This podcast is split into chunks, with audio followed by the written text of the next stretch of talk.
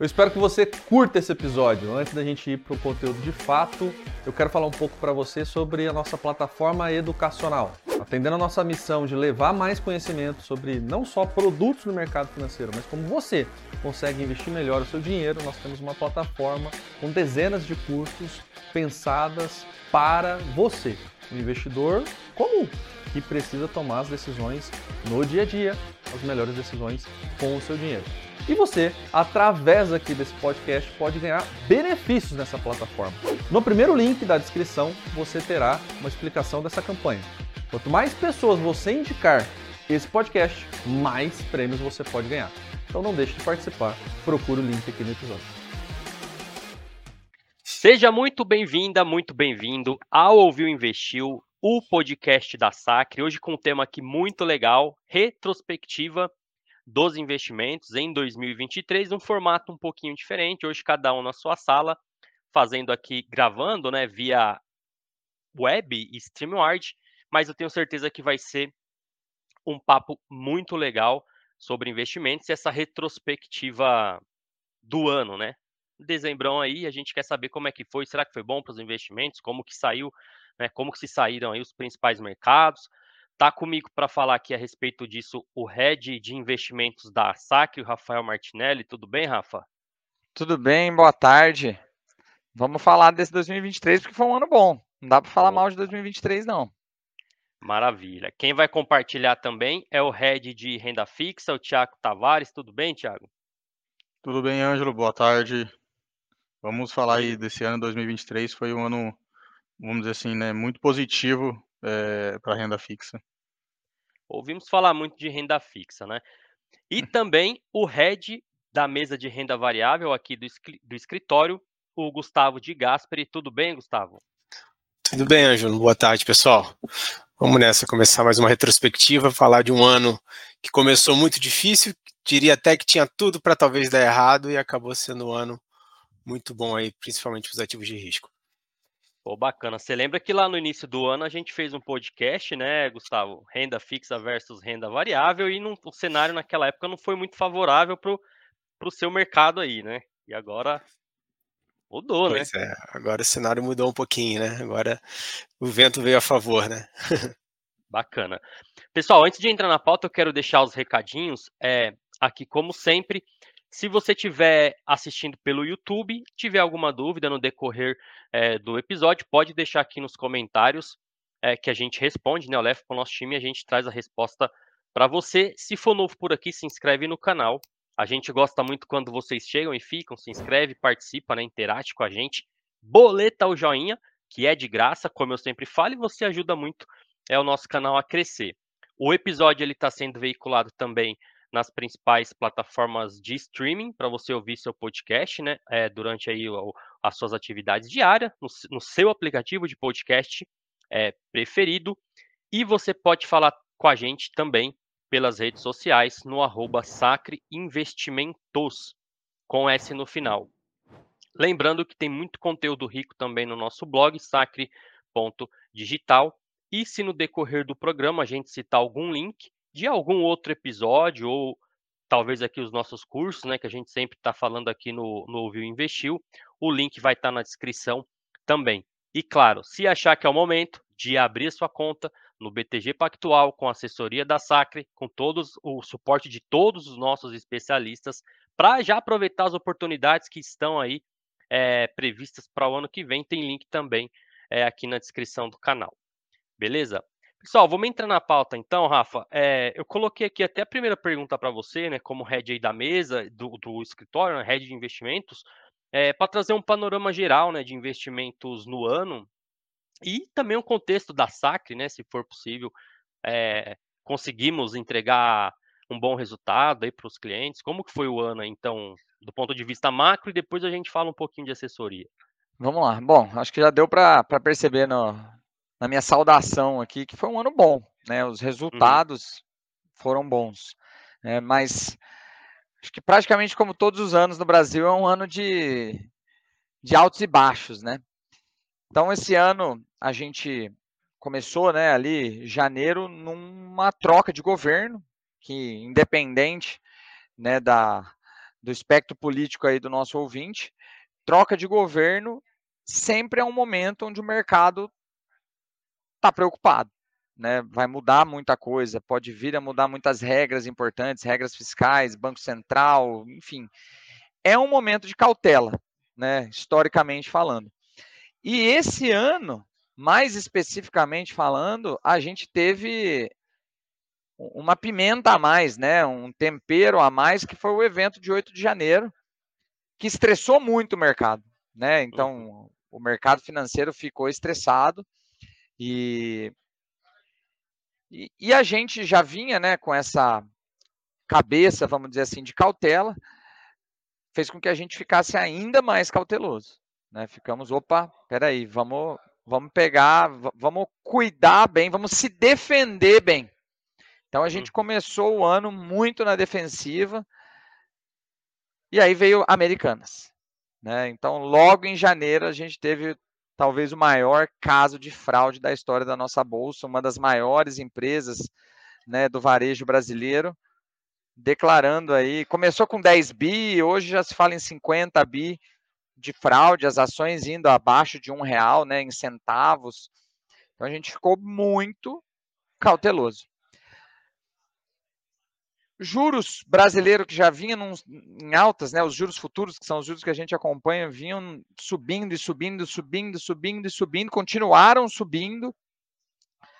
Começou ali o novo, o novo Ministério da Economia falando uma coisa e desencontrando falas, e falava-se em trocar a meta de inflação e, e pressão em cima do Banco Central, uma, uma âncora fiscal não definida. Então, o primeiro trimestre, de uma forma geral, foi muito, muito estressante para o mercado. Né? E teve light também, né? Teve né, na parte ali de, de crédito, né? A gente também teve o evento ali da, da recuperação judicial de light. Então, foi um primeiro uhum. trimestre onde nós entramos na defensiva e ficamos na defensiva o, o trimestre todo, né? Foi um trimestre. E a Bolsa caiu, né? Um trimestre está todo mundo muito preocupado. A gente viu a bolsa caindo mais de 10%, chegou a estar tá trabalhando abaixo dos 100 mil pontos, né? Foi no, ali durante o mês de março para um período de mínima na casa dos 97 mil pontos. Então, mercado muito estressado. Só que aí, Ângelo, quando o mercado inteiro está muito estressado, a gente sempre tem que se perguntar, e até por isso que a gente se reúne muito aqui, o time de especialistas da SAC, para entender até onde todo esse nível de preocupação está adequado, né? Uhum. Então, ali, final de março, início de abril, a gente começou a achar que já tinha um certo nível de exagero nas preocupações. Né? E foi quando, ah. em abril, mais ou menos, eu não estou com as datas exatas aqui, mas em abril saiu a âncora fiscal aqui do nosso país, né? Que é conhecido como arcabouço fiscal. E apesar de não ser um, uma âncora fiscal nota 10, foi uma âncora fiscal que o mercado gostou, o mercado aprovou. Então a gente começou a tomar posições, aumentar a, a exposição a risco nas nossas carteiras, né? Então ali no segundo, no início do segundo trimestre, a gente começou a comprar mais bolsa, a gente começou a, a comprar pré-fixados, né? O, o, o, juro tinha batido num, num nível de teto, juro futuro chegou próximo dos 14% ao ano. O juro futuro, né? Que é o que, uhum. é, é, o que dá a taxa para os pré-fixados, para os ativos IPCA. Ali a gente já começou a ver também exagero. Falar, cara, juro a 14, com toda uma expectativa de Selic fechando o ano a 12, a 11, então a gente começou a, se sentir confiante para adicionar risco nas carteiras e deu muito certo, né? De, de abril a julho, o mercado teve um ciclo ali muito bom. Né, o segundo trimestre, o início do terceiro, do terceiro trimestre, muito bom. Bolsa bateu máxima de 120, 123, o juro desceu de próximo de 14 para próximo de 10, 10,5, né? Então a gente montou posições ali, é, pô, chegamos a fazer operações é, no mercado de renda fixa, contratos de swap, onde conseguimos pré-fixados na casa de 17%. Então, muito bom. Hoje a Selic já está a 12, indo a 11, né?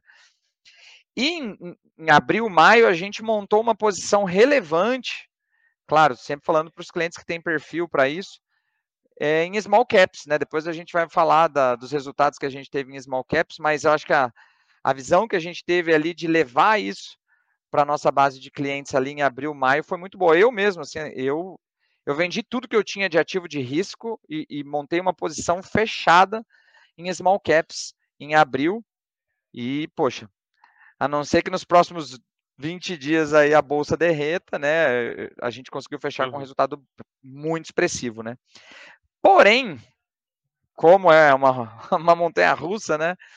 Ali mais ou menos em agosto, não estou com a data exata aqui, o mercado começou a se estressar muito com o principal preço que existe no planeta Terra, que é o juro americano. Então, agosto, setembro, outubro, a curva de juros americana abriu muito, muito mesmo. Né? O juro futuro lá chegou a ser negociado acima de 5%. Quando a gente fala de economia americana, isso é um número historicamente muito elevado. Né? E aí, por volta de setembro, setembro não, desculpa, final de outubro, numa das nossas reuniões, a gente entendeu que, cara, não, já, já começamos a ver exagero de novo. Aí ali a gente começou a montar posições em renda fixa americana, boas posições em renda fixa americanas, que hoje já estão dando um resultado muito bom, né? Porque o juro, o juro lá já, já fechou relevantemente, né? Uhum. Ah, sempre bom lembrar, né? Agosto a gente teve o primeiro corte na taxa Selic, né? E, inclusive semana que vem tem mais uma reunião, já vai ser o quarto corte, se eu não me engano, né? É, uhum. O mercado bem, bem é, confiante, tudo indica né, que a gente venha ter um quarto corte, 50 bips aí, e, e a Selic fechando o ano a, a 11,75.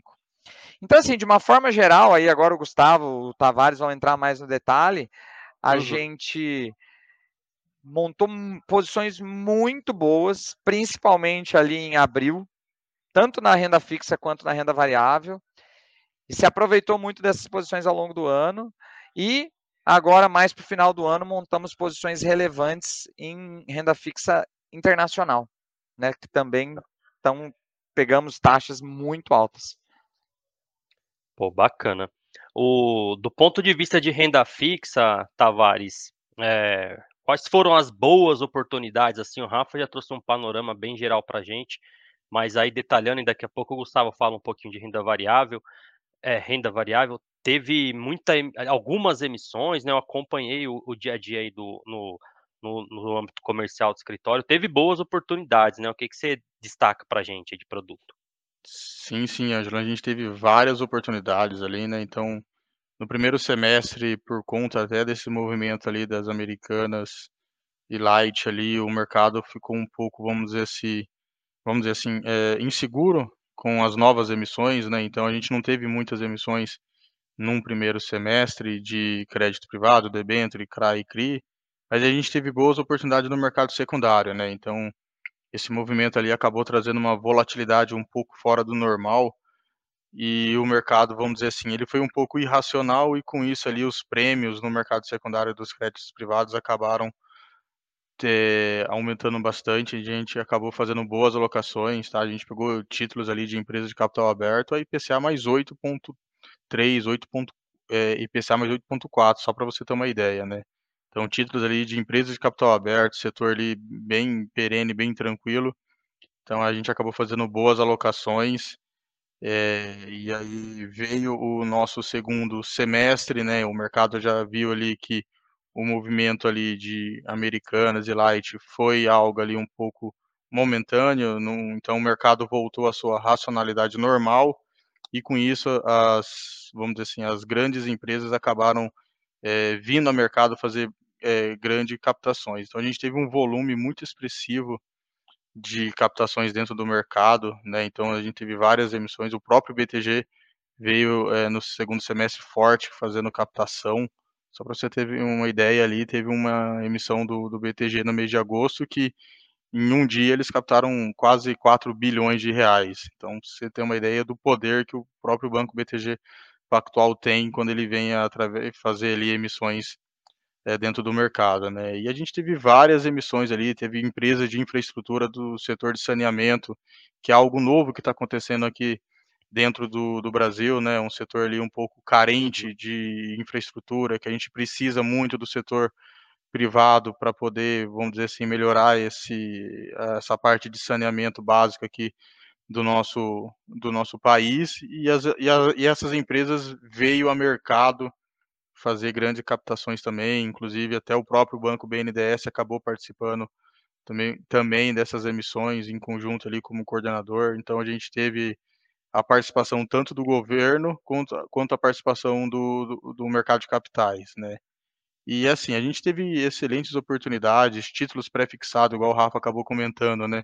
Na carteira dos nossos clientes ali, a gente aproveitou esse momento ali da curva de juros, né? Que o mercado estava um pouco irracional, acabou ali chegando próximo aos 14%, a gente acabou fazendo operações de swap ali, onde que a gente acabou transformando ali título é, em taxas ali de 16,50%, 17% para os nossos clientes. Então, algo hoje que se for buscar no mercado, a gente não consegue encontrar. Hoje, se a gente for uhum. pegar um pré-fixado ali para um período, tá? Eu vou de 7, 8 anos, o máximo que a gente vai encontrar ali hoje ali é na casa de 12, 20, 12,50, entendeu? Isso de um algo bancário. Se quiser um pouquinho ali de, de risco, você consegue dentro do mercado de crédito privado. E é um ponto importante que eu quero comentar também aqui, que são os, uh, os novos indexadores que as empresas do setor é, de mercado ali de capitais estão indo ao mercado fazer essa captação, né? Que é os títulos pré-fixados. A gente teve várias emissões ali de títulos pré-fixados, entendeu? Nesse segundo semestre das empresas, algo ali que a gente não tinha no mercado entendeu? É, era muito raro você pegar um, um, uma, uma empresa emitindo dívida a uma taxa pré-fixada, né? Então, hoje a gente já tem ali títulos com CDI+, percentual do CDI, IPCA+, e agora a gente tem grandes empresas também emitindo dívidas ali a taxa pré-fixada, né? Então, foi assim, acho que foi um, um, um ano bem, bem positivo para a renda fixa, né? Então, querendo ou não, essa questão do, da taxa de juros alta acaba é, beneficiando muito ali o próprio investidor, né? Então, por, por conta de, de, de, prêmio que a gente tem dentro do mercado. Mas foi um ano muito produtivo, que a gente acabou fazendo boas alocações para os nossos clientes e a gente acabou ali fazendo, é, os nossos clientes acabaram ali tendo uma boa rentabilidade nesse ano de 2023. Pô, bacana. É, Gustavo, agora do ponto de vista de renda variável, né? Aí eu não sei se fica um pouco mais complexo, aí considerando que temos ações, FIIs, né, e outra gama de, de ativos e derivativos, né? Tudo isso uhum. é misturado nesse contexto que o Rafa explanou para a gente. E a pergunta que fica é: tiveram boas janelas de oportunidade ou foi um ano que fez o que deu para fazer? Como que foi esse, né? Como que a gente conseguiu conduzir assim a, as, os aportes dentro do, do, contexto do ano aí, né? Boa, Ângelo. É, vamos, vamos puxar um pouquinho aqui, o Rafa já falou no início, né? Mas eu gosto, eu gosto de, de trazer um pouco dos acontecimentos para a gente poder explicar as nossas decisões ao longo, ao longo do ano, ao longo do caminho. Né? Então, quando a gente começa 2023, o que, que a gente tinha? A gente tinha 2023, a gente iniciou 2023 com um ano de troca de governo, né? A gente iniciou o ano com uma Selic em 13,75%. Né? A gente veio de uma troca de governo que foi bastante conturbada ali inicialmente, né? Outra parte não queria aceitar a vitória no início.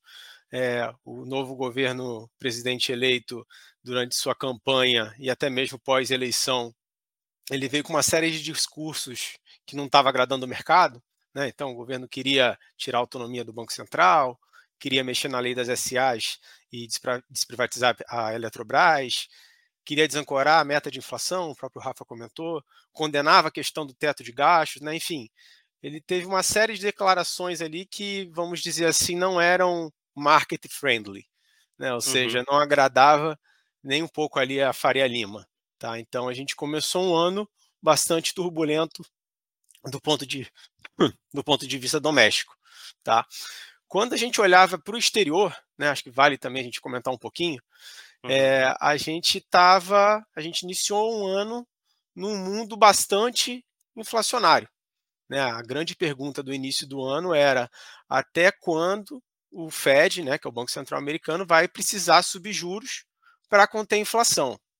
E mais, né, no início de, no final de 2022, início de 2023, a maioria dos analistas já davam como dado uma possível recessão econômica nos Estados Unidos no segundo semestre desse ano, de 2023. Né? Ou seja, a gente tinha a tempestade perfeita para ser um ano é, fardado aí ao fracasso. Né? Então, a gente tinha uma, uma, uma transição política de uma transição de governo que iniciou de uma forma não muito boa, a gente tinha um cenário externo muito negativo, né? E não à toa o primeiro trimestre do ano isso se refletiu no preço dos ativos. Né? A gente viu a uhum. bolsa é, no primeiro trimestre entre máxima e mínima aí cair mais de 15%. Né? Bovespa marcou mínima ali em março desse ano ali a, a, a aproximadamente 97, 98 mil pontos, né? ou seja, indo, indo, indo muito mal até então, tá? Fora os, os demais outros, outros acontecimentos aí, a questão do, é, das americanas e da Light aí que, que o Rafa também já, já falou, né? E, e aí após isso, a gente teve é, é, a grande mudança, que foi a primeira grande oportunidade que a gente encontrou para alocação em renda variável, foi quando tivemos então a aprovação do arcabouço fiscal. Né? A aprovação do arcabouço fiscal, ela, ela deu a, pelo menos ali, ela induz algum controle de gastos para os próximos anos. Né? A grande foi ali no início de abril ali, né? Exatamente, no início de abril, né? Ou seja, é, o mercado como um todo estava muito preocupado com a questão fiscal do país, né, então, até mesmo por declarações do próprio governo, mas que na prática não se confirmaram aquelas declarações. Né, então, a gente esse, ter esse novo arcabouço fiscal, na medida do possível, foi um arcabouço fiscal que surpreendeu positivamente o mercado. Né, ou seja, ele veio uhum. bem melhor do que o mercado esperava que fosse vir, e ali a gente teve um primeiro grande gatilho para a melhora do cenário local, pelo menos. Né? E aí a gente viu de fato a bolsa performando muito bem ali é, na metade do ano. Né? Então foi um movimento onde a gente viu muito é, é, os investidores cortando o prêmio de risco dos ativos. Né? Então a gente viu uma forte valorização. Os ativos estavam muito amassados, né? o tempo todo a gente via analistas falando que a bolsa estava barata, mas até então a gente não tinha nenhum trigger de curto prazo para que os ativos subissem. Tá? Uhum. E esse arcabouço fiscal foi o marco importantíssimo ali no primeiro semestre desse ano para destravar valor da nossa bolsa e então a gente conseguir surfar né, um bom um bom movimento de alta até então que até então a gente não tinha tido, tá? Perdão. Bom, e aí ao longo do ano, né, o que, que a gente acabou tendo? Né, a gente viu que é, dados da própria economia brasileira eles vieram também é, foram se apresentando melhores do que o esperado. A gente iniciou o ano com uma projeção de crescimento do PIB ali entre 0,8% a 1% para esse ano. Né? E, e, o nosso realizado ali deve ficar próximo de 3%, ou seja, três vezes mais do que estava previsto. Né? Além disso, a gente vê a inflação de fato caindo. Né? A inflação ao longo dos, do, dos meses de 2023 ela veio diminuindo. A gente teve o real se fortalecendo frente aos seus pares. Uhum. Né? A gente teve um superávit comercial também atingindo níveis recordes, ou seja, a gente de fato começou a ter uma melhora econômica é, muito interessante que permitiu aí essa valorização da bolsa ao longo aí do, do, do segundo trimestre desse ano e também agora nesse último trimestre do ano, tá? É, os ativos de riscos ligados à, à economia doméstica, né, ou seja, principalmente as small caps, foram os ativos que melhor performaram nesse período.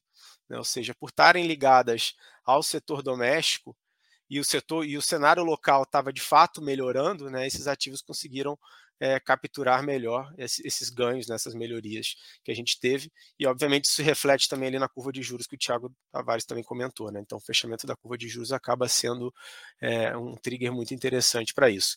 O grande ponto aqui é, de fato, a questão da inflação. Né? Então, a inflação, ela uma, uma, uma expectativa de inflação ancorada, ela é trigger para destravar o apetite a risco. Né? E isso a gente viu isso acontecendo nesse ano de 2023.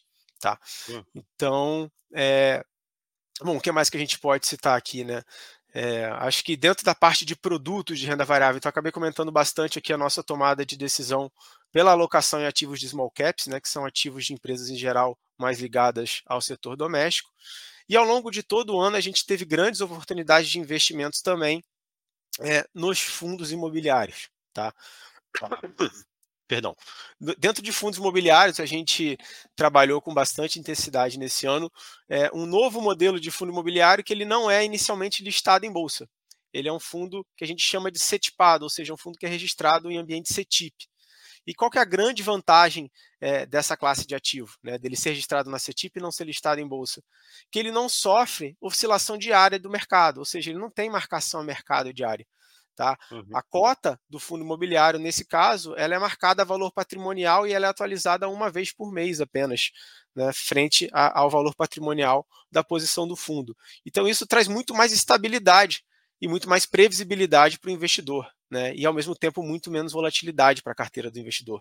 Então foi um case de sucesso muito grande. A gente teve a primeira oferta é, dessa classe de ativo ainda em 2022, em outubro de 2022, e ao longo de 2023 foram uma série de ofertas. Eu, se não me engano, acho que foram umas cinco ou seis ofertas que a gente teve ao longo de 2023, todas com muito sucesso. Né? Então acho que foi um grande é, é, um grande acerto aqui por parte é, do nosso time aqui de renda variável em trazer essa, essa modalidade de investimento para fundos imobiliários para as carteiras dos nossos clientes. Né? E foi um momento que esses uhum. fundos eles estavam justamente consegui é, é, conseguindo trazer boas alocações para os seus portfólios, muito por conta da taxa de juros alta.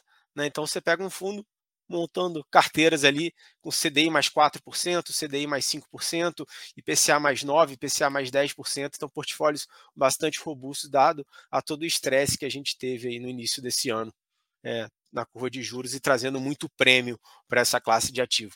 Né? Então foi um momento muito propício ali para montar posições é, nesse formato e que vem dando, entregando resultado muito, muito é, interessante aí hoje para os portfólios dos clientes, tá? Oh, bacana. O Rafa quer completar de, de, alguma forma, Rafa?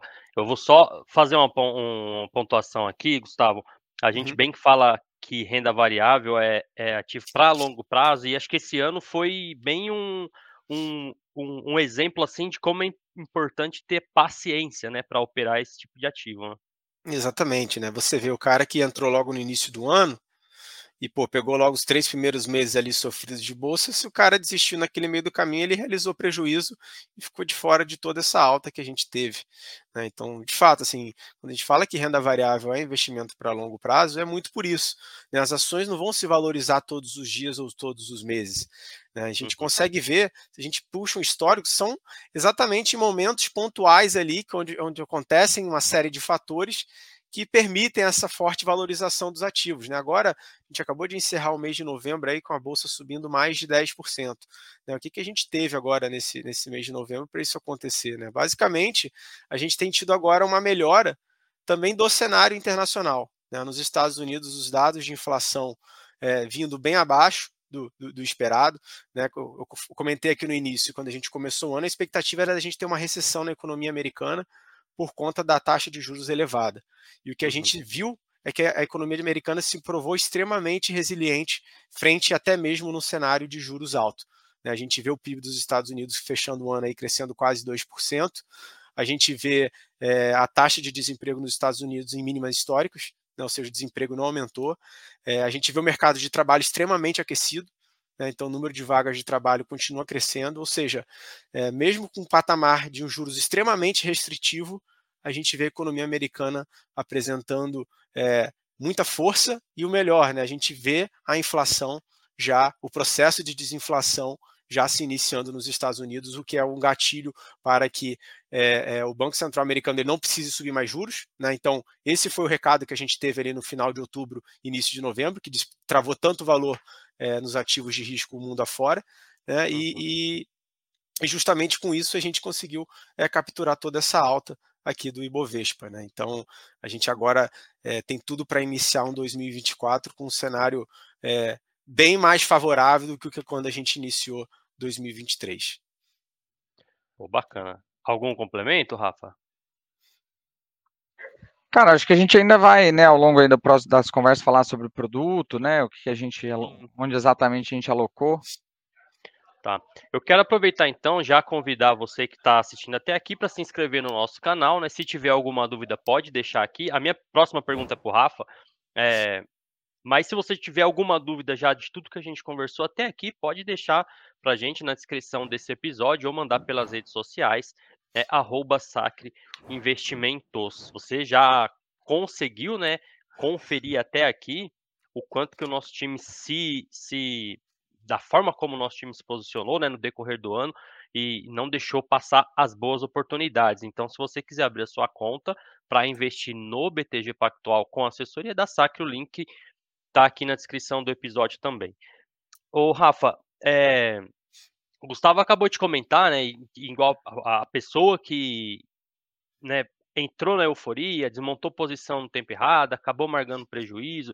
A gente sabe que não foi, é, não é todo mundo que consegue ter, por mais que tenha o assessor ali do lado, acalmando né, o investidor e trazendo para ele a informação que é útil para que ele não tome nenhum, nenhuma decisão equivocada ou no momento que não é adequado mas querendo ou não, algumas pessoas se machucam nesse percurso, né? Então a minha pergunta, ela é assim, não é nem tanto pontual, não é, enfim, é mais uma, uma pergunta para uma pessoa que é gestora de investimento, né? No seu caso, é, qual que foi a, a, a grande dificuldade assim que, que o investidor sofreu esse ano, se teve alguma, e como que a gente conseguiu ajudar ele nessa parte?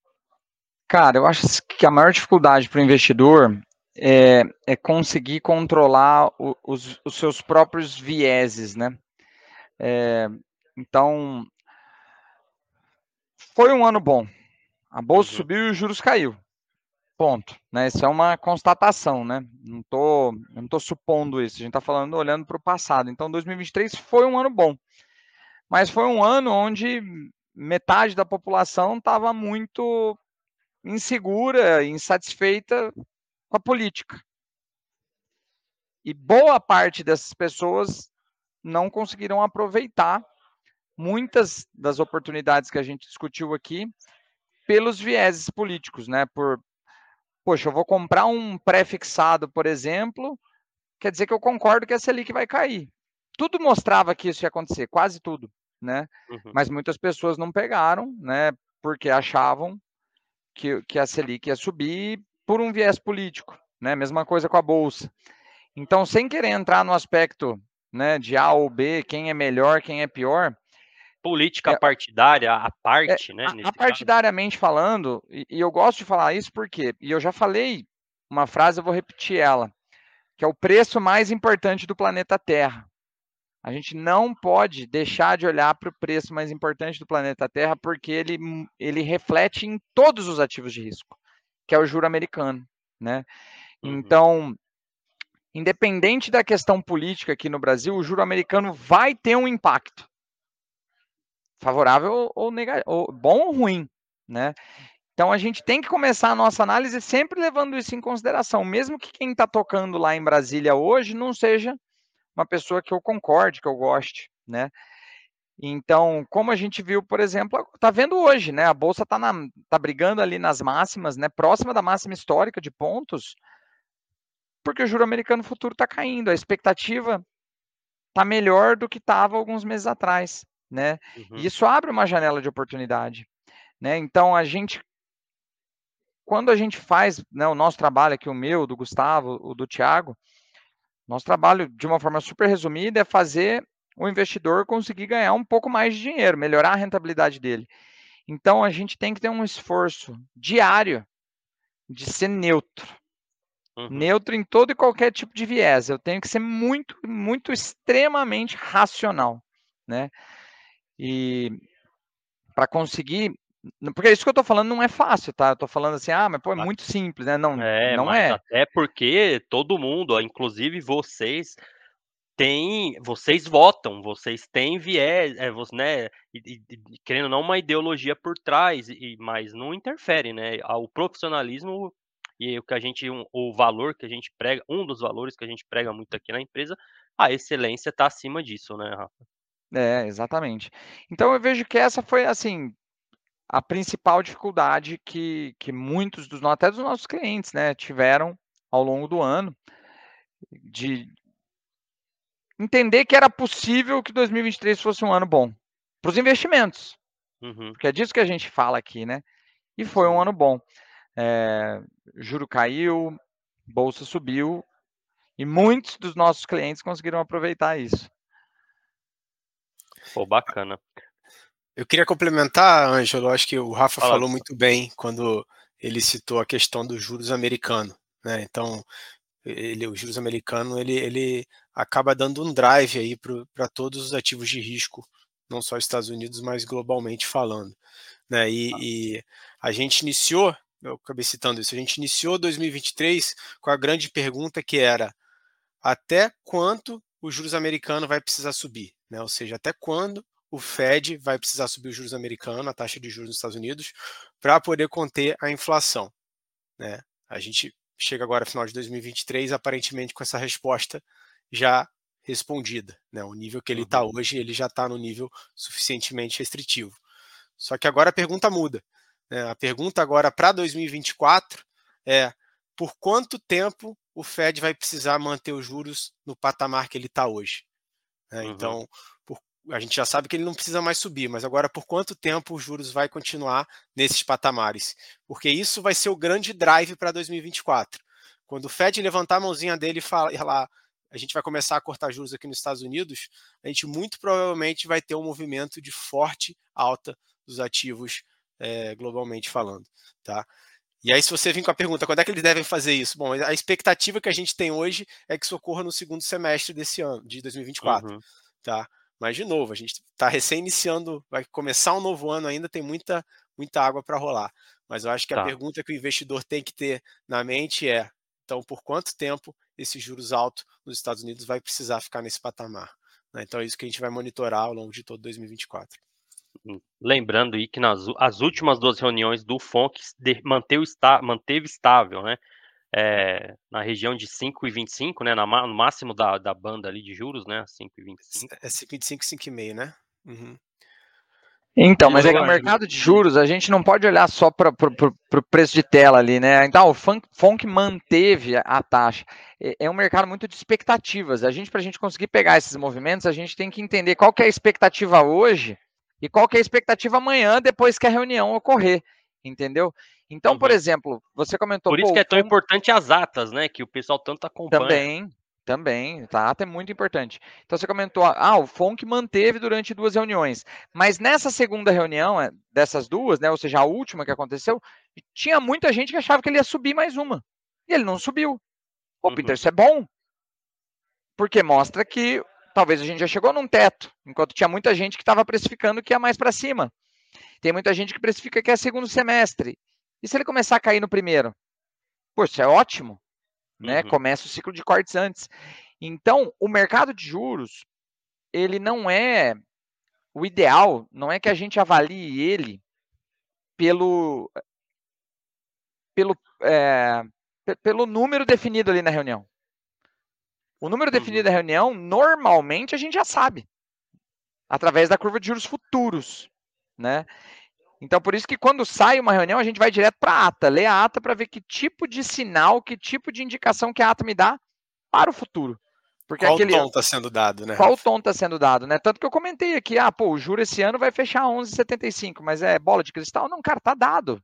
Isso está dado. Isso já veio na ata passada né? Surpresa vai ser se não fechar. é, fechar aí abaixo. Sem dúvida, não. Se ele vier, então, pô, eu tô falando aqui, tá? O mercado e o mercado coloca isso na curva de juros. Então, se a, a ata, se o, a reunião da semana que vem, né, que vai ser no dia 12, 13, não lembro a data exata. 12 e 13, Rafa. 12 e 13, né? Se ela vier a 75, a bolsa dispara, porque veio 25 pontos a mais de corte. Se vier a 0,25 ou a zero, a bolsa despenca porque é um, é um juro que não estava no preço. Então é isso que a gente acompanha muito de lupa o tempo inteiro, né? Uhum. Para conseguir pegar esses movimentos, né, de virada de expectativa. Oh, legal. Tavares, algum complemento aí? Ah, vou fazer a próxima pergunta para você, mas se até aqui você te quiser trazer alguma. É, eu acho que até é, junto com o que o Gustavo acabou comentando, né? É, o próprio, a gente começou o ano de 2023 muita gente falando que a nossa Selic era alta, era alta, e muita gente ficava naquela expectativa, né? Quando que vai começar a ter o corte na Selic, né? Então, a gente teve até eventos ali onde que o, próprio presidente da República estava que querendo trocar o, o, o, presidente do Banco Central, a gente teve várias notícias no mercado, acabou trazendo volatilidade, né? E aí quando chegou ali no meio do ano, ali em meados de agosto, quando a gente começou a ter o corte da Selic, aí o mercado estava precificando assim, né? Qual será o nível do corte, né? Será 0,25? Será 0,5? Se falar em 0,75, né? E agora a gente chegou aí no final do ano, conforme o Rafa é, ele acabou complementando anteriormente ali, que a gente vai fechar a nossa nossa taxa de juros ali, a nossa Selic na casa de 11,75, né? Agora o ponto é a que nível que vai essa queda da Selic, né? Então muita gente fala em 9.5, 9.25, será que a gente vai conseguir elevar essa taxa de juros para esse nível mesmo, né? Eu acho que o próprio mercado americano acaba querendo ou não ditando um pouquinho esse ritmo, né, da velocidade desse desse corte de juros aqui no Brasil, né? Então, é, o que que Uhum. acontece ali nos Estados Unidos tem essa influência global, né? Acaba tendo uma influência muito forte aqui no Brasil. Então agora é esse ano 2024, né? Para que nível que vai essa nossa taxa de juros brasileira, né? Porque querendo ou não, ela é o, o nosso termômetro ali dentro das nossas aplicações de renda fixa, é, dentro ali das próprias, vamos dizer assim, empresas na bolsa, né? Na hora de fazer o seu fluxo de caixa descontado ali, pegar aquele valor futuro ali, trazer a valor presente numa taxa menor, a empresa ali teoricamente vai ter um, vamos dizer assim, um valor maior no seu caixa e com isso ela vai ter uma, uma precificação positiva, então ela vai ter essa, vamos dizer assim, esse, essa ancoragem positiva ali para cima. Então é, é, agora é a pergunta que se faz ali dentro da nossa curva de juros também brasileira, né? Eu acho que a gente tem que falar bem também dela. É que nível que vai ali é, em 2024 a nossa taxa Selic, né? Então esse é o ponto ali que a gente tem que ficar muito atento para a gente começar ali o ano de 2024 querendo fazendo nossos investimentos. Pô, bacana. Eu tenho um recado aqui. A gente falou, falou bastante de Selic né, nesse episódio, não poderia ser diferente, já que, que tem, que tem tão a ver né, com o tema. É, tem um episódio que a gente gravou, o Rafa Tavares e eu, muito específico sobre Selic, tá, pessoal? Foi no primeiro corte. É, assim que teve o primeiro corte, a gente gravou um episódio Selic, como investir né, a partir de agora é, e se os juros caem mais. Então, eu vou deixar aqui na descrição do episódio o link é, para você assistir. Esse aí, caso tenha interesse também em acompanhar uma resenha mais aprofundada sobre juros e sobre Selic. É, Tavares, é, eu, por exemplo, sou um cara mais de RV, né? Então, depois que eu fiz o curso de renda fixa avançada do Rafa, aí eu comecei a ter um, um olhar mais, né? comecei a me interessar mais pela renda fixa, justamente por conhecer mais os termos ali, as estratégias. Mas eu sou um cara muito de RV, né? E, eu, e a gente falou muito de renda fixa esse ano. Teve, tinha hora assim que eu falava, eu não aguento mais falar de renda fixa, né? Que ano chato para mercado, só se fala em renda fixa. E por que, que eu estou falando isso? É, a minha pergunta é justamente essa, né? É, 2023 foi o ano de renda fixa? E o ciclo das taxas gordas, ele já acabou? E aí eu quero trazer mais um ponto aqui. Se já acabou, o que, que a gente vai fazer agora então com a renda fixa? É, ah, foi, foi o ano da renda fixa, as taxas foi. gordas acabaram, e, e aí, né? Morreu a renda fixa então? Não, não, não. É, o Brasil é o, é o país da renda fixa, né? Eu acho que a renda fixa no Brasil ela nunca vai morrer, disso você pode ter certeza. O que, sim, com certeza, respondendo a sua primeira pergunta ali, 2023 foi o ano da renda fixa, né? Então a gente teve ali, eu acho que excelentes oportunidades dentro do mercado. A gente conseguiu entregar aí para os nossos clientes, para os nossos investidores ali, produtos ali, pagando uma taxa real na casa de 7, 8%, isento de imposto de renda para um prazo ali de 5, 6, até 10 anos. Entendeu? A gente teve produto no mercado ali prazo ali de 20 anos, pagando uma taxa de juros real ali na casa de 8% isento, entendeu? Então, o cliente garantir esse juros real aí, entendeu? Se a gente fosse puxar ali para uma janela de, de três anos atrás, a gente não tinha esses títulos dentro do mercado, né? Então, assim, então foi, com certeza, foi o ano da renda fixa, né? Então a gente teve excelentes oportunidades. Então, para quem estava querendo buscar aquela famosa gestão ativa ali dentro da renda fixa, conseguiu fazer aqui através dos nossos assessores, através aqui da Sacre, então a gente teve um, boas alocações também para fazer essa famosa gestão ativa ali que os fundos acabam fazendo, então a gente acabou fazendo ali diretamente na carteira dos nossos clientes, né? E respondendo, eu acho que ali a sua segunda pergunta ali sobre as taxas gordas, né? Uhum. É, a gente vai continuar, eu acho que 2024 com boas oportunidades de renda fixa, né? Então, se a gente tiver ali um bom filtro, se o, nossos é, investidores ali tiver uma boa assessoria, ele vai conseguir encontrar ainda produtos entregando ali as suas taxas ali na casa de dois dígitos, que é o que o cliente acaba buscando, né? Então, só para você ter uma ideia, a gente fez hoje alocações na carteira dos nossos clientes ali pagando CDI mais 3, entendeu? Esse título hoje ali paga para ele muito mais do que 1% de, Uhum. é, de retorno ao mês, né? E, e a que nível que a Selic tem que cair para ele continuar recebendo o mesmo 1% ao mês, né? Então a Selic tem que cair nos patamares de 9,5, 9,25 e ele vai continuar recebendo ali os mesmos 1% ao mês. Então olha para você ver como a gente fez, eh, a gente acabou fazendo boas alocações. E eu acho que 2024 ali, com certeza ali a gente vai ter boas oportunidades. Lógico, a gente não vai ter essas oportunidades igual nós tivemos no ano de 2023, mas a gente vai ter excelentes oportunidades ali para estar tá montando a carteira dos nossos clientes, entendeu? Para quem está querendo fazer ali a, a gestão ativa, para quem está querendo buscar títulos ali que tem é, isenção de imposto de renda, títulos pré-fixados, acho que a gente vai conseguir entregar ali é, bons retornos para os nossos clientes ainda, visto ali que eles têm aquele, vamos dizer, aquele viés ali do, do, dos 10%, fica sempre, ah, quero pelo menos 10% ao ano, 10% ao ano ali, né, porque antes era 1% ao mês, né, daqui a pouco, ah, quero pelo menos 10% ao ano, e a gente vai conseguir ali, se a gente tiver um, ali uma boa estratégia, entendeu, dentro da carteira dos nossos clientes. Esse esse 1% ao mês, que parece tão pouco, né, assim, 1%, em outros carnavais era uma meta difícil de se alcançar, Tavares? Com certeza. Nossa, quando a gente estava é. ali numa Selic na casa de 2 ali, 3% ali, para você buscar esse 1% ao mês ali, meu Deus, eu era tinha que ir partir, tinha que ir para ativo de bolsa, né, Gustavo? Não, não, não tinha como, né?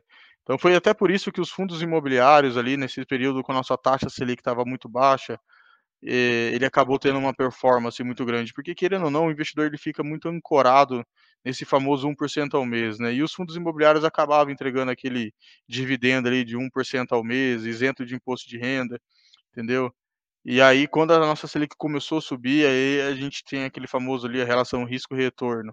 O cliente estava olhando assim, pô, vale a pena correr risco aqui em fundo imobiliário querendo ou não, é um bom investimento, mas que tem a sua volatilidade na cota para eu receber 1% ao mês, ou eu posso ir para uma renda fixa ali, porque a Selic chegou a bater quase 14%, né? Chegou a bater uhum. no patamar de 13,75%. Então, a gente tinha ali o famoso 1% ao mês sem correr risco nenhum. Então, a gente, colocando na balança ali, né? Então, é, acabou fazendo muito sentido ali fazendo essa troca. Né? Então, por conta disso, né? Mas se a gente for parar para pensar hoje ali, a nossa poupança, ela entrega aqui 0,5% ao mês. Então, olha para você ver, né? 1% ao mês ele é muito, muito, muito prêmio ainda para o próprio investidor. Tá. E se tratando de, de alocação, é, eu lembro que quando começou a cair, até o Rafa comentou no começo do episódio, começou a cair a Selic, aí tivemos uma estratégia aí de alocação em pré-fixados, né? Exatamente. Isso permanece? O que, que você. Permanece ainda. A gente acabou fazendo excelentes alocações nos últimos dois meses ali em pré-fixado, né? Então a gente pegou pré-fixado ali pagando é, 12,50, 13% isento de imposto de renda, então excelentes oportunidades. Só para você ter uma ideia, hoje a gente tem um papel ali pagando 13,5, tá? Para um, um vértice bem curtinho ali de 5 anos com juros mensal, isento de imposto de renda, olha para você ver a oportunidade que a gente tem. Uhum. Né? Então, o pré-fixado, em momentos de queda de Selic, ele acaba tendo uma atratividade muito grande, né? Mas só que daí o, o próprio cliente tem que ter esse perfil ali, vamos dizer assim, um pouquinho mais moderado para cima, né? Porque num cenário ali onde que, é, vamos por daqui dois anos, a nossa Selic volte a subir, que a gente não sabe o que pode acontecer no futuro, né? é, esse título pré-fixado ali, a gente acaba, vamos dizer assim, deixando oportunidade na mesa, porque se a Selic volta ali uns patamares na casa ali de 12%, 12,5%, se você pega um pré ali de 12,5%, 13%, entendeu? Você deixa uma oportunidade na mesa e acaba, não que você vai perder dinheiro, mas você vai deixar de ganhar mais dinheiro, entendeu? Então, por isso uhum. que é uhum. bom sempre ter uma carteira diversificada, entendeu? E não colocar os ovos tudo na mesma cesta por conta dessas oportunidades que você vai deixando é, na mesa ali no mercado, então a gente não pode fazer com que o nosso cliente, entendeu? Deixe de pegar essas oportunidades boas dentro do mercado. Tá. Bacana, Rafa. Daqui a pouco eu já, já trago também para a gente encerrar aqui, já caminhando para o final. Queria trazer só mais uma pergunta para o Gustavo. Até o, o Tavares citou essa relação dos juros com o mercado imobiliário né, e, com, e como esse fluxo passeia de um mercado para outro. Né? Eu queria que você é, só explanasse aí para o investidor que é interessado em FIIs, como que foi o comportamento do, do, do mercado de fundos imobiliários em, em 2023, né? Eu sei que a gente tem um IFIX que já, já supera os... Supera, deixa eu ver. A gente tem um FIX, que, um IFIX, né, que é um índice de fundos imobiliários que supera 10% no ano, né? Acho que já subiu mais do que isso. Perfeito. Então, como, como que foi esse, esse. Foi um ano só que só subiu? Em termos de dividendos, foi, foi relevante? Como que ficou? Boa, Ângelo. É, bom, vamos lá. Os fundos imobiliários eles tiveram um início de ano muito parecido com a Bolsa também.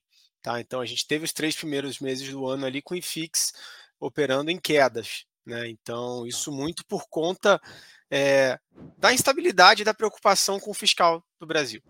Né? Uhum. Então, é, o marco que fez o IFIX virar para alta, diria que foi o mesmo marco que fez a nossa bolsa também virar para alta aqui, que foi a questão do arcabouço fiscal e da gente ver então uma luz no fim do túnel com relação a pelo menos comportamento que o governo vai ter com relação aos gastos públicos. Né? Então, é, o arcabouço fiscal ele foi um marco justamente para entender que é, algum tipo de controle vai existir. Né? Então, o governo não vai sair gastando de qualquer forma. Então, isso foi o suficiente para a gente começar a ter uma expectativa de ancoragem da inflação, né? e isso também abriu portas para a gente iniciar o processo de, de queda de juros aqui no Brasil. Tá? Então, isso tudo que eu estou falando foi extremamente favorável para os fundos imobiliários. Né? Então, uhum. os fundos imobiliários eles tendem a se, se apreciar em movimentos de queda de Selic. Tá? Então, o movimento de queda de Selic ele é bom para ele é bom para todo mundo. Tá? Ele, uhum. ele, ele, ele, ele só não é bom para o investidor rentista, mas ele é bom para a economia de forma geral. Tá? Então, tá. o próprio cenário de juros baixo ele favorece o mercado imobiliário como um todo. Né? Então, no cenário de juros baixos é muito mais fácil você financiar um apartamento ou uma casa nova, ou enfim, trocar de imóvel do que no cenário de juros altos. Né? Indo direto ao ponto. Tá? Uhum. Então, é, é, a queda de juros ela vai propiciar, né, ela já está propiciando e ela vai propiciar uma melhora, um aquecimento do, do setor imobiliário como um todo. Né? E, e os fundos imobiliários já estão é, é, é precificando isso. Tá? Uhum. Pensando do ponto de vista de investimentos, né, óbvio, os juros mais altos, ele acaba trazendo uma atratividade muito grande para os fundos imobiliários de papel, né, que são os fundos imobiliários que têm títulos é, corporativos ali dentro, né, os, os, famosos CRIs, né, certificados de recebíveis imobiliários. Tá? Então, é, nesse cenário de juros altos, a gente ainda está em juros altos, né? A gente começou um ciclo de queda, mas os juros ainda é muito alto, né? 12,25 uhum. ao ano, ainda é uma taxa bastante elevada. Então a gente sim tem um nível de dividendo bastante atrativo desses fundos, tá? É, uhum. E esses fundos vêm se, aprecia, vêm se, se, se apreciando. Tá? Inclusive, não só os fundos de papel, como também os de tijolo. Né? Os de tijolo, inclusive, estão acelerando ainda mais justo porque o investidor já está enxergando lá na frente essa Selic mais baixa. Né? Então, essa Selic mais baixa, opa, a renda fixa, quando comparo com o fundo imobiliário, eu começo a ter uma certa atratividade ali. Né? É, acho que outro ponto que é muito importante a gente falar aqui de fundo imobiliário, Ângelo, que ao longo de todo esse ano, na reforma tributária, foi levantado possibilidades de tributar dividendos em fundos imobiliários. Né? Hum. Isso chacoalhou bastante o mercado, inclusive. Né? Porque imagina, uma tributação dos dividendos dos fundos imobiliários, você acabar fazendo uma, uma, uma perda de atratividade é, dessa classe de ativo. Tá? tá? E a gente teve, finalmente, é, agora, recentemente, a, a aprovação da, da, da, proposta, tanto no Congresso quanto é, é, tanto na Câmara quanto no Senado, ou seja, no Congresso, né, é, aprovando que a tributação em fundos imobiliários vai ocorrer apenas em fundos que têm até 100 cotistas. Tá? Então, originalmente, é, a lei era até 50 cotistas, agora ela vai estender para até 100 cotistas, ou seja, mais de 99% dos fundos imobiliários que a gente negocia aqui na Bolsa, que são os fundos mais é, recomendados, que são os mais negociados, é, nenhum deles vai sofrer essa tributação. Tá? Então, é, esse projeto ter sido aprovado, ele tira esse risco de cauda, digamos assim, que a gente teria de tributar dividendos de fundo imobiliário. Ou seja, falar em tributação de dividendos de fundo imobiliário, isso pode voltar a ocorrer só daqui a alguns bons anos.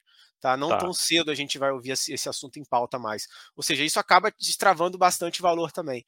Né? Então, é, não à toa a gente vê aí essa, essa boa apreciação dos fundos imobiliários voltando a patamares muito próximos ali da pré-pandemia. Pré né? Uhum. Então, inclusive, a gente está iniciando ainda esse movimento é, de ciclo de queda de juros. Ou seja, se for perguntar minha expectativa para 2024, é que ainda tem espaço, é, bastante espaço aí para a gente surfar um movimento de alta dessa classe de fundos imobiliários. Tá? Bom, bacana, bacana o otimismo. É, pessoal, eu acho que é isso, então a gente caminha aqui para encerrar. Rafa, não sei se tem mais algum complemento para fazer. É... Ah, cara, dizer que a gente teve um ano bom, entre erros e acertos, muito mais acertos do que erros, né? Graças a um trabalho poucos vieses, uhum.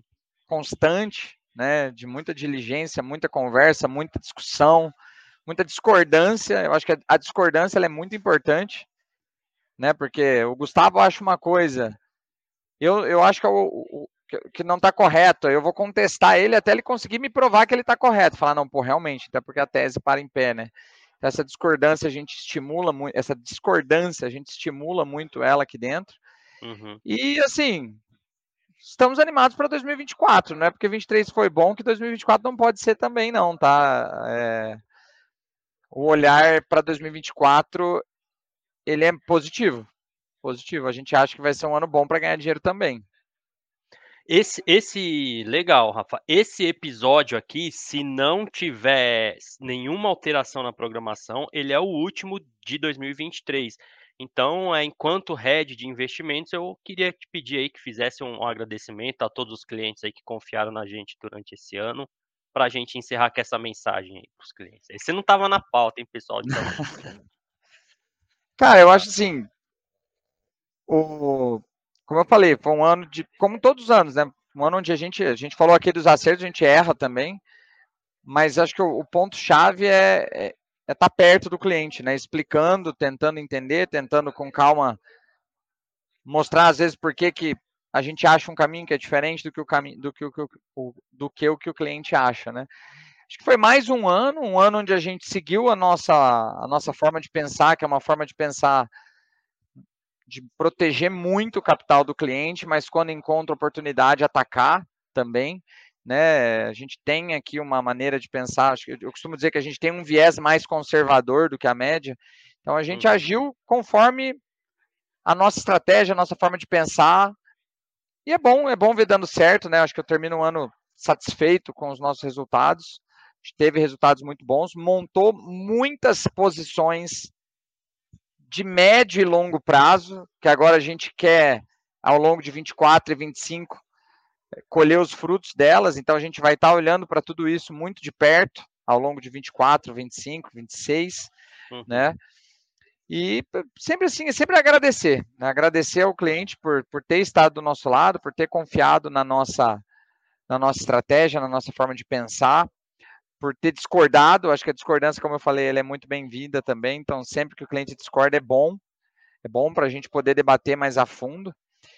E dizer né, para os clientes que em 2024 a gente vai continuar com a mesma forma de pensar, uma forma mais defensiva, uma forma cautelosa, mas sem deixar passar as oportunidades claras, né? Quando a gente está muito convicto, como foi ali em março, abril, que a gente estava muito convicto que o juro estava num patamar muito elevado, que o mercado de crédito privado estava com excesso de prêmio, que a Selic ia cair, que era hora de prefixar em determinados vértices, né, que o juro estava alto, era hora de tomar um pouco mais de risco em empresa pequena e não em empresa grande, foi o que a gente fez com as small caps esse ano.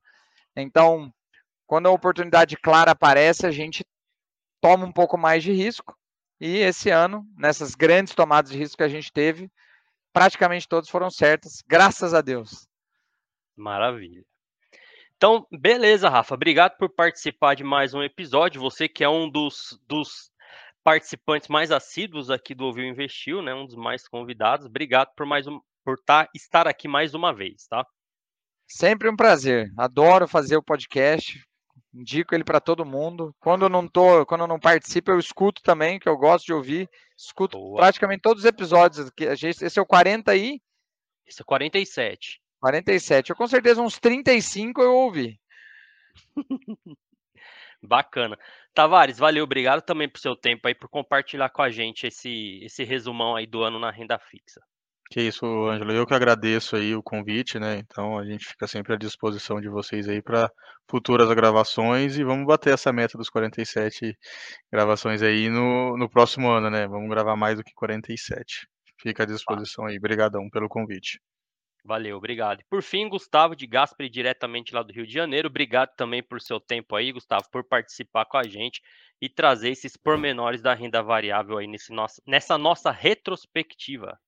Obrigado, Ângelo. Obrigado, Rafael. Obrigado, Thiago. Sempre um prazer é, bater esse papo com vocês aqui. Acho que esse nosso, nosso veículo de, trans, de transferir informação aqui para os clientes é uma, uma, excelente, uma excelente oportunidade que a gente tem de estar mais próximo dos nossos clientes e investidores, né? Então contem aqui com o nosso time de, de especialistas, nós vamos estar sempre se atualizando, né? Estudando e se atualizando para sempre promover as melhores alocações aqui é, de portfólio.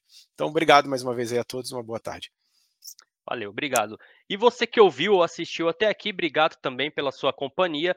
Obrigado pela companhia durante todo esse ano. Foi um prazer poder estar com você é, levar né, esse conteúdo rico que é gerado aqui dentro da Sacre e espalhar é, pela internet né, e pelos canais que a gente tem disponível ah, para você. Isso para a gente também é muito satisfatório. Então, eu agradeço muito a sua companhia. De novo, se tiver alguma dúvida, quiser esclarecer algum ponto que a gente comentou aqui, pode mandar na descrição desse episódio no YouTube ou nas redes sociais, no arroba Sacre Investimentos.